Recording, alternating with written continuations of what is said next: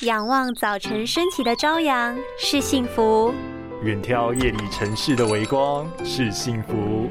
看见世界的美原来是幸福。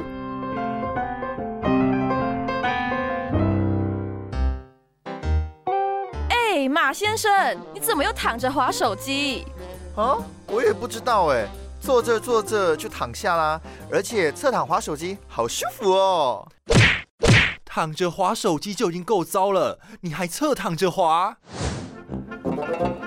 现代人生活节奏快，觉得自己每天都像陀螺转，时间都奉献给别人。晚上睡前的划手机，其实就是一种补偿心理，希望多抓住一点属于自己的时间。不过很多人常会左右侧躺划手机，虽然这种姿势很舒服，但医生警告，这样侧躺对左右眼的压迫力很大，容易造成视力偏差。外，靠着枕头也会造成眼睛供血不足，甚至国外也曾有人因此一只眼睛完全看不到，短暂失明二十分钟，加上侧躺玩手机，眼睛特别容易疲劳。如果你的眼睛会莫名流泪、干涩、眼蒙、发痒、胀痛、眼眶痛等，让你会很想一直揉眼睛，代表眼睛过度疲劳，一定要戒掉躺着玩手机的习惯，不然干眼症、飞蚊症等眼睛症状都会找上门哦。